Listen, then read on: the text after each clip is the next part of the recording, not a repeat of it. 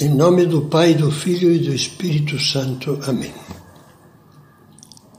Vinde, Espírito Santo, enchei os corações dos vossos fiéis e acendei neles o fogo do vosso amor.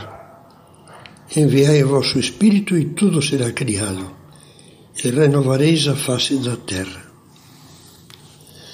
A carta aos Hebreus resume o caminho do, do cristão sincero com estas palavras. Aproximemo-nos de Jesus, de coração sincero e cheio de fé, com o coração purificado de toda má consciência. A sinceridade da consciência faz parte da pureza de coração que Cristo nos pede. Quando diz: Felizes os puros de coração, de coração, porque verão a Deus. É uma condição para encontrar a Deus. Uma consciência bem formada, diz o Catecismo da Igreja, é reta, verídica. Formula seus julgamentos segundo a razão, de acordo com o bem verdadeiro querido pela sabedoria do Criador. Não procura, pois, como orientação de vida, critérios adaptados aos nossos próprios gostos, a gosto do consumidor, diríamos, nem soluções ditadas pelo interesse, como aquele que diz: tanto faz que isso seja verdade ou não, isso me interessa, vamos em frente. Ou respostas viciadas pelo egoísmo, que é mais ou menos isso que dizíamos agora. Santo Agostinho, com uma frase curta e direta, resumia dizendo: Quando nos dobramos sobre nós mesmos, entortamos o coração.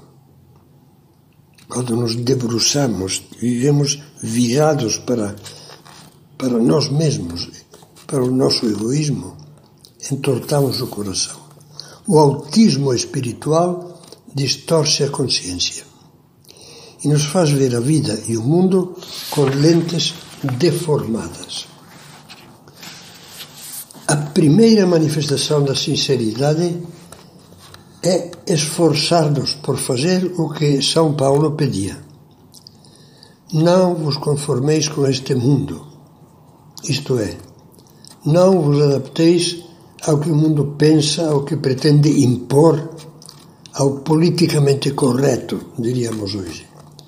Não vos conformeis com este mundo, repito, mas transformai-vos renovando a vossa mente, a fim de poderdes discernir qual é a vontade de Deus, o que é bom, o que lhe é agradável, o que é perfeito. É um texto da carta aos Romanos. E São Paulo escrevia também: procedei como filhos da luz. O fruto da luz é toda espécie de bondade, de justiça e de verdade. Não, sejais, não sejais insensatos, mas procurai discernir bem qual é a vontade do Senhor. Procuremos agir sempre assim, com uma consciência sincera que procura Deus, a verdade e o bem acima dos gostos pessoais. A educação da consciência é uma tarefa para toda a vida, lembra o Catecismo. Você já assumiu honestamente a tarefa da sua formação moral constante?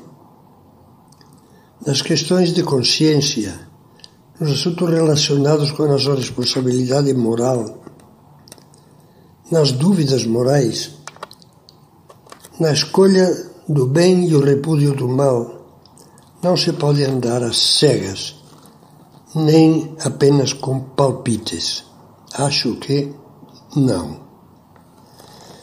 Uma segunda manifestação de sinceridade de coração é procurar ser transparentes, sem embustes nem tapumes diante de Deus, na confissão e na direção espiritual. São José Maria não se cansava de exortar. Ide aos que orientam as vossas almas com o coração aberto. Não o fecheis, porque se se introduz o demônio, o demônio mudo, isto é, calar as faltas por vergonha ou por medo, é muito difícil tirá-lo de dentro. Perdoai a minha teima, continuava a dizer São José Maria, mas julgo imprescindível que se grave a fogo nas vossas inteligências que a humildade e sua consequência imediata, a sinceridade, se revelam como algo que estabelece as bases da eficácia para a vitória. Se o demônio mudo se introduz numa alma, põe tudo a perder. Em contrapartida, se o expulsamos imediatamente, tudo corre bem. Somos felizes. A vida desenvolve-se netamente.